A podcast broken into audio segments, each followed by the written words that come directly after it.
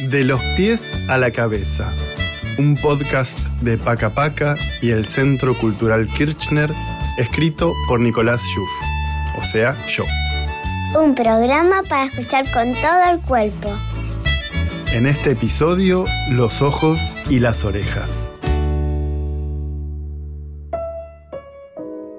La vista y el oído tienen algo de radar son los sentidos más importantes para ubicarnos en el espacio, y los dos tienen mucho trabajo en estos días. Pero tal vez el más solicitado sea el sentido de la vista. Los ojos se pasan horas navegando entre pantallas, pantallotas, pantallitas. ¿Qué están mirando sus ojos en este momento? Prueben cerrarlos unos instantes y solo escuchar. Lo que llega a nuestros oídos hace dibujos en nuestra imaginación. Por ejemplo, ustedes no me ven, pero tal vez se imaginen una cara para mi persona. ¿Y si les digo que tengo cuerpo humano pero cabeza de tigre? Tal vez no me creerían, y sin embargo estoy casi seguro de que recién, por un segundo, me imaginaron peludo y con colmillos. No, la verdad es que soy un búho de ojos grandes. ¿Me vieron? Claro que sí. Pero era otra broma. En realidad soy una foca que ya se cansó de hablar y ahora vuelve al mar. A que se lo pudieron imaginar.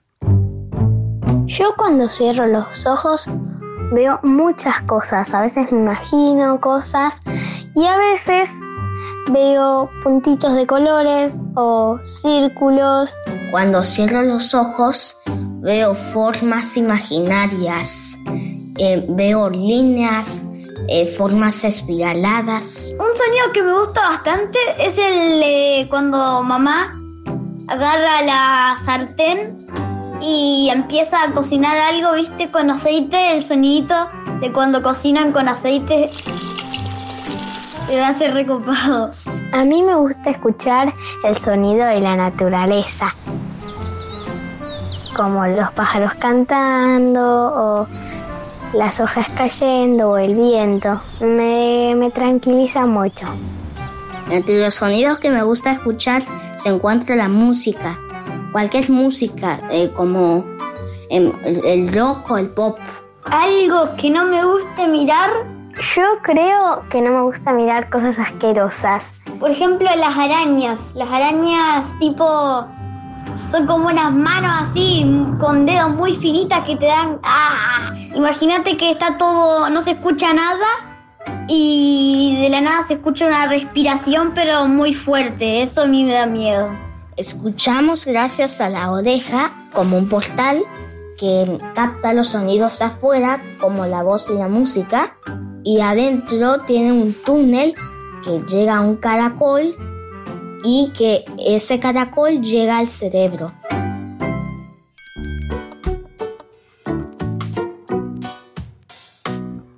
Si choca naranja y celeste, atardece. Si chocan gris y blanco, solo llueve. Si chocan marrón y verde, un pantano con gusanos.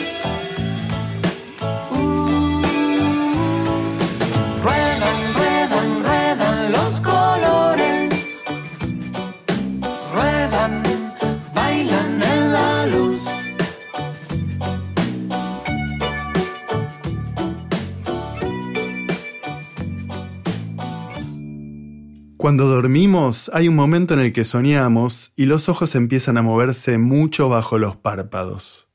A esa fase del sueño los científicos la llaman MOR, movimiento ocular rápido, o en inglés REM, Rapid Eye Movement.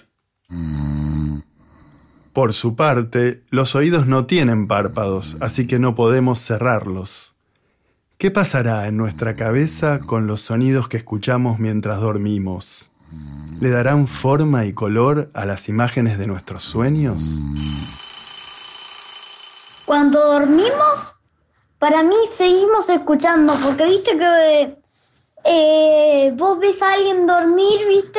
Y haces silencio para no despertar. Y cuando empezás a hacer mucho ruido, como que. mm, como que lo va despertando. Es que no nos damos cuenta, pero también escuchamos los sonidos de nuestros sueños.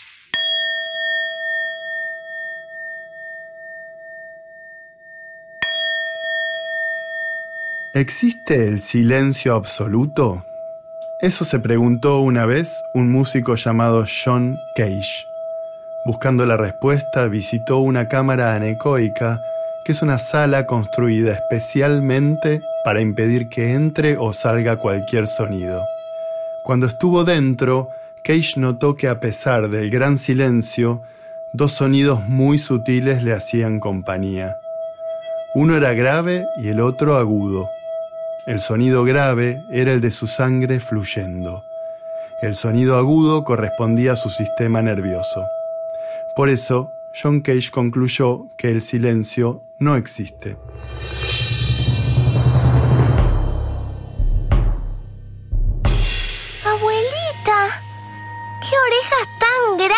Tienes? Es para oírte mejor, mi niña. Pe- pero abuelita, ¿qué ojos tan grandes tienes? Eh, Son para verte mejor, querida. No todos y todas vemos los mismos colores. Las personas daltónicas, por ejemplo, tienen una percepción distinta de algunos tonos. Donde la mayoría ve el azul, puede ser que un daltónico vea violeta, o que en un árbol vea marrones las hojas y verde el tronco. Por otro lado, existen dos islas diminutas en Oceanía, donde se descubrió que la mayor parte de la población es acromática. Eso significa que solo ven en blanco y negro y gris. También existen, aunque muy pocas, personas llamadas tetracromáticas. Es decir, que ven una gama de colores más amplia que el resto de la gente. En un camino de piedra que la mayoría ve gris, una persona así posiblemente vea tonos de naranja, verde, azul y rosa.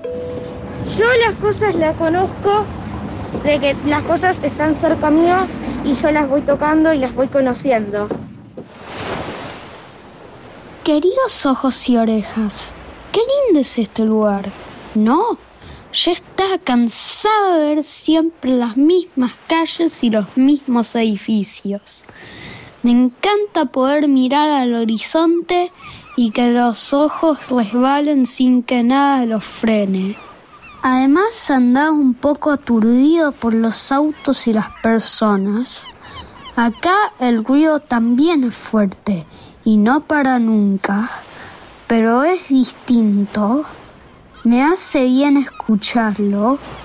A ustedes oídos les prometo que voy a encontrar un caracol. Dicen que ahí adentro podemos seguir escuchando estos sonidos cuando volvamos a la ciudad. Vamos, ojos, ayúdenme a buscar ese caracol. A ustedes les prometo que desde ahora voy a mirar el cielo más seguido.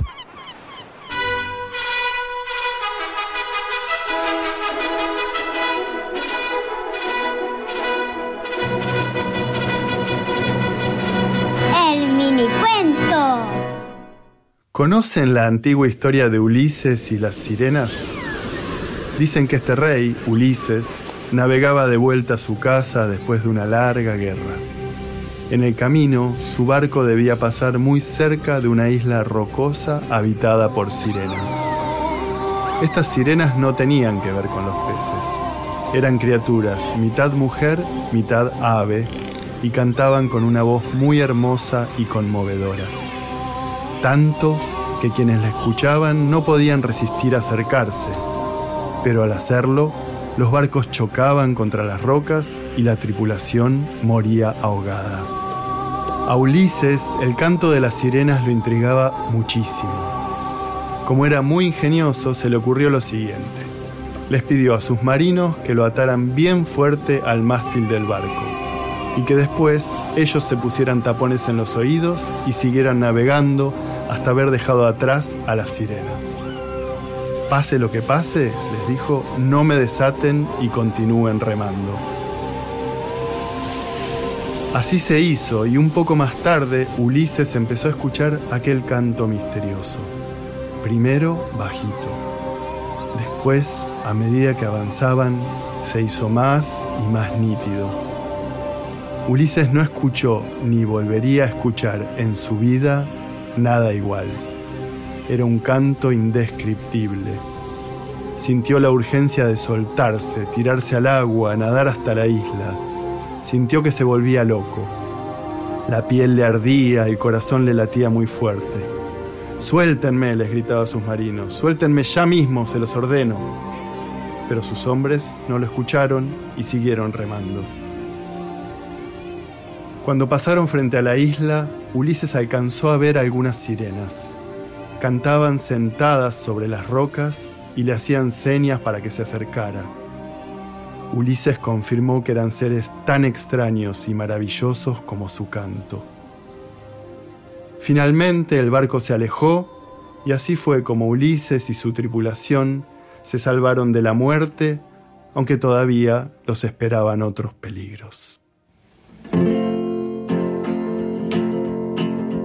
Muy bien, amigas y amigos, este programa llegó al final.